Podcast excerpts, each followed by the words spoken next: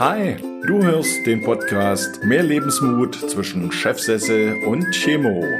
Hier bekommst du regelmäßig meine besten Tipps im Umgang mit der Diagnose Krebs und ich hole dir spannende Gäste vors Mikro.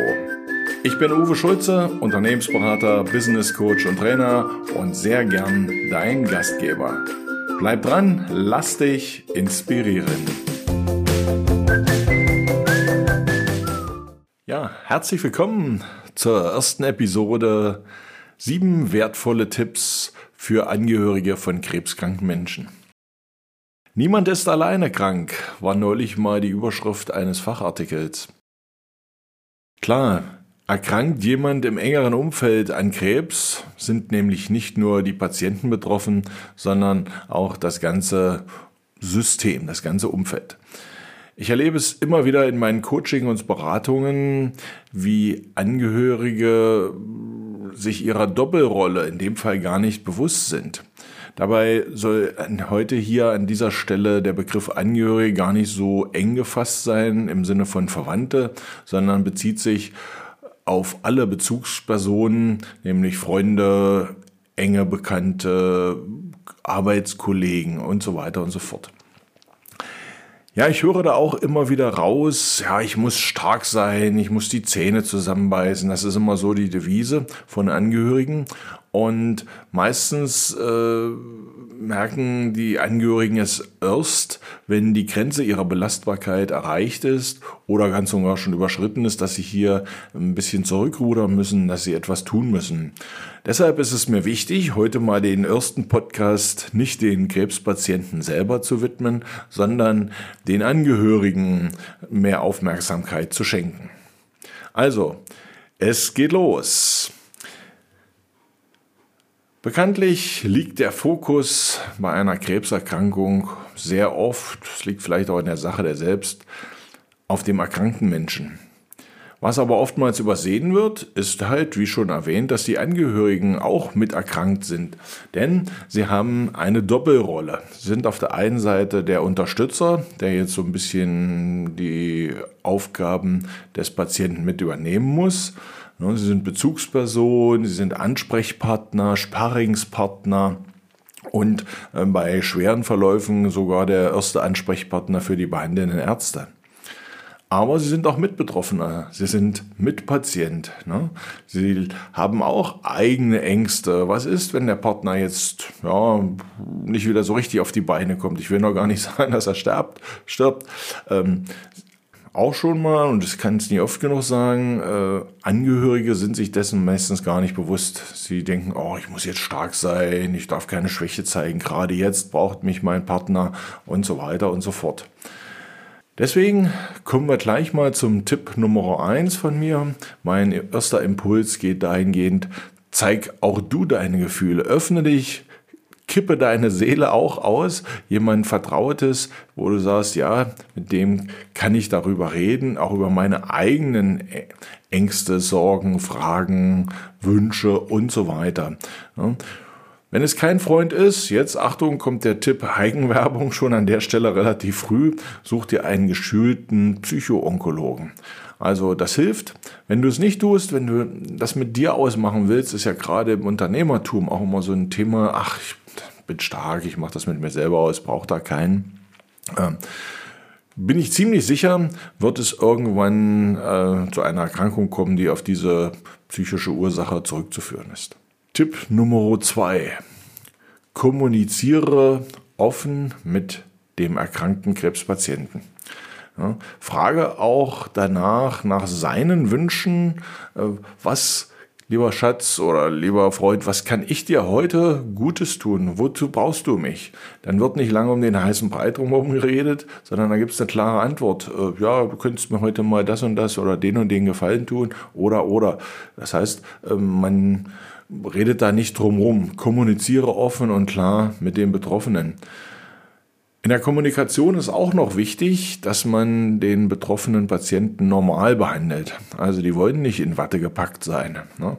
Äh, und wenn es um sensible Themen gibt, dann ähm, formuliere auch deine Wünsche bitte in der Ich-Botschaft. Ich fühle mich heute so, ich wünsche mir das und das oder ich frage mich schon. Das alles beugt Missverständnisse vor. Also achte auch in der Kommunikation auf klare Aussagen, frage direkt danach, was du heute deinem Patienten Gutes tun kannst. Impuls Nummer drei. Nimm deine eigenen Gefühle und Bedürfnisse sehr ernst.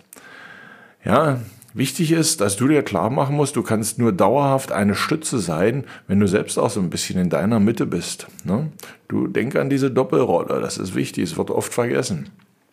Ähm, frage dich erstmal, wie geht's denn mir? Was möchte ich denn? Was tut mir gut? Und wenn du darauf eine Antwort gefunden hast, dann mach es auch im Sinne deiner Selbstfürsorge, dass du auch dauerhaft für den Patienten da sein musst, grenzt dich auch ein Stück ab. Ne? Auch wenn es egoistisch klingt, aber ich sage es auch brutal ehrlich immer in meinen Coachings, sei ein Stück weit egoistisch. Ne? Denn du wirst nicht bei deinem Ego übers Ziel hinausschießen, da bin ich mir sicher. Aber sei ein Stück weit egoistisch, nur so kannst du dauerhaft eine Stütze sein.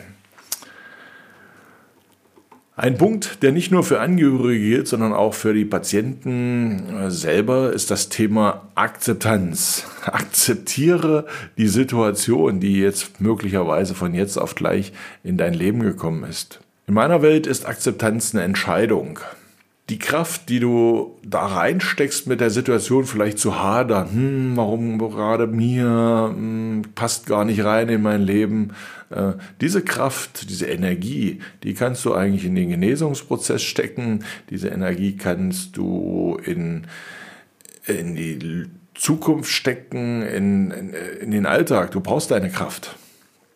Ja, Akzeptieren heißt aber auch nicht, ja, ich finde das jetzt cool, wie das passiert ist. Das nicht, das ist auch nochmal wichtig. Akzeptanz heißt eigentlich erstmal Ja zu sagen, was das Leben bereithält. Gut, das ist ein abgedroschener Spruch, aber Akzeptanz heißt, ja, es ist, wie es ist. Ne? Und äh, ich gucke nach vorne. Also Akzeptanz ist in meiner Welt ein wichtiger Impuls, den ich hiermit der Welt nochmal unterstreichen möchte. Stoppe dein Kopfkino ist der nächste Tipp.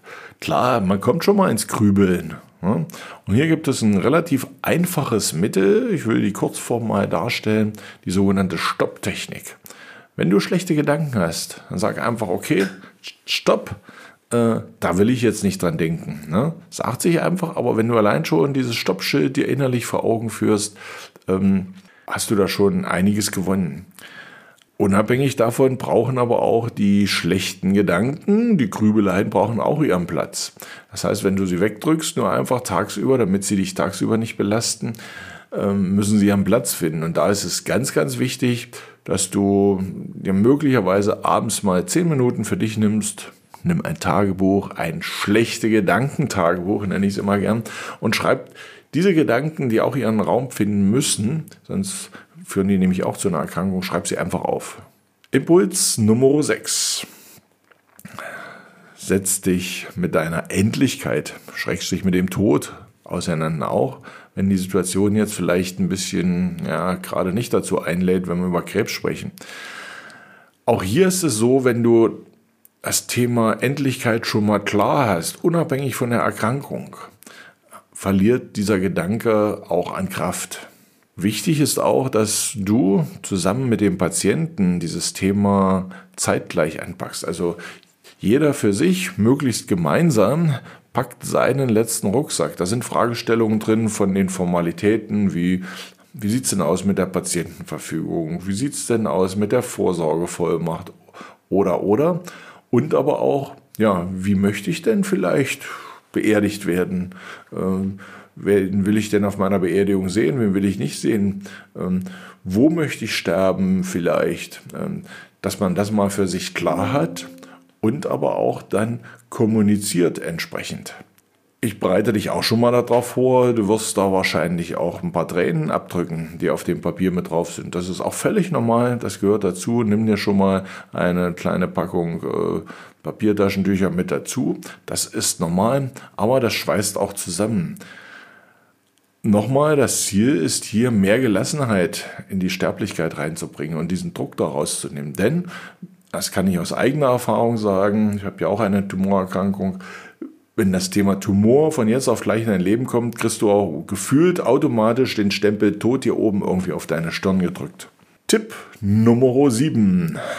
Nutze die gemeinsame Zeit sinnvoll. Zeit ist ja bekanntlich ein hohes, kostbares Gut. Deshalb ist es wichtig, gerade jetzt auch nochmal mit dem Angehörigen, mit dem Patienten, dass ihr gemeinsam Zeit verbringt, weil die, diese so wertvoll ist. Also quasi so eine Art Quality Time. Ja? Ähm, sollte man zwar ohnehin im Leben oft machen, wird natürlich in der Praxis sehr oft vergessen, aber jetzt ist es auch nochmal ein Thema, eine Situation, ein Zeitpunkt da, wo ihr hier die tiefe Verbundenheit zueinander nochmal zum Ausdruck bringen könnt. Ja, ich hoffe, du konntest einiges mitnehmen. Heute sieben wichtige Tipps. Öffne dich im vertrauten Raum, gib deine Seele einem Bekannten aus, einem engeren Freund. Frage den Erkrankten nach seinen Wünschen offen, kommuniziere offen.